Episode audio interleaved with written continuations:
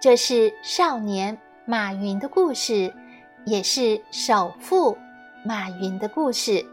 但这个故事只是讲述了人与人之间最朴素的情感。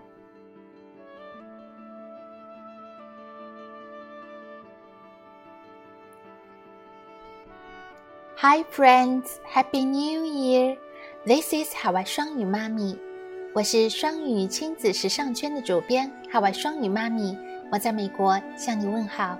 首先，祝朋友们新年快乐，健康平安，鸡年大吉，美好朗读，美好生活每一天。二零一七年的新年开篇，我们分享了金去 l i s 朗读。为何影响孩子的一生？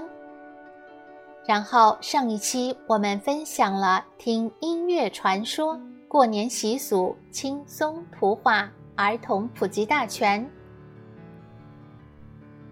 本期我们将和大家一起分享有关马云伟大跨国友谊的感人故事和内容。感谢台湾张湘军老师的推荐和分享。这里顺便提一句，台湾英语教母张湘军教授著作的《跟小小孩说英文》即将在咱们双语亲子时尚圈公众微信公益开播。为方便大家，咱们双语亲子时尚圈直播间也将同步播出，近期也会优惠正版团给需要的朋友。敬请期待和关注，回复直播可以到我们双语亲子时尚圈直播间参加各种系列课分享。那下面咱们就言归正传。二月三日，澳大利亚 Newcastle 大学宣布，获阿里巴巴董事局主席马云通过马云公益基金拿出。两千万美元设立马 Morley 奖学金计划，这是 Newcastle 大学有史以来收到的最大规模捐赠。马云说，这项奖学金将用于支持那些想自己看看这个世界、经历它、用自己的脑袋思考它的人们。这个奖学金的设立。跟马云少年时在西湖边的一段际遇，以及一位曾为少年马云打开世界之窗的澳大利亚人有关。你好，我叫马云，我刚刚开始学英语，我们可以做个朋友吗？你好，我是 David，这是我的父亲 Ken，这些是我家人。很高兴认识你，美好的故事就这样开始啦。三十多年前，十六岁的马云与澳大利亚人 Ken 成为了笔友。马云在杭州师范大学念书时，Ken 一共为他提供了约两百澳元的支持。如今，马云。以两千万美元的奖学金计划回报 Ken 曾给予他的帮助。澳大利亚总理将马云和 Ken 的这段往事称为伟大的跨国友谊。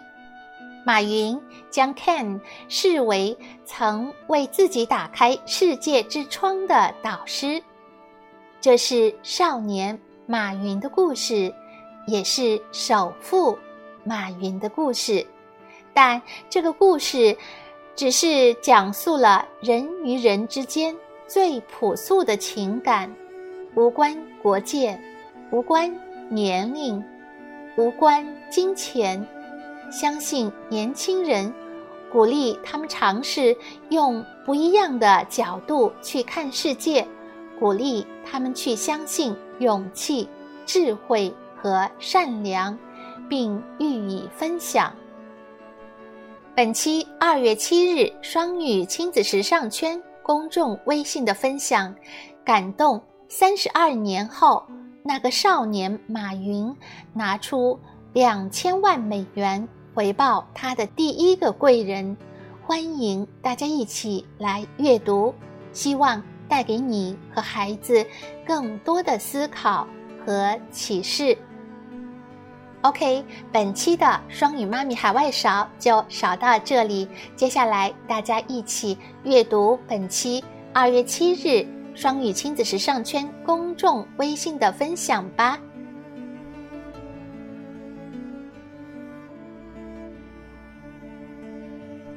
想收听更多的中英文故事童谣和每日朗读，请关注公众微信“双语亲子时尚圈”。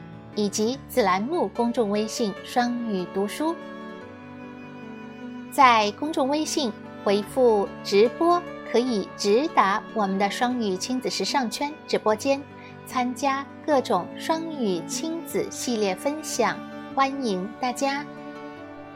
本期分享就到这里，祝大家每一天好心情，咱们下一期再见。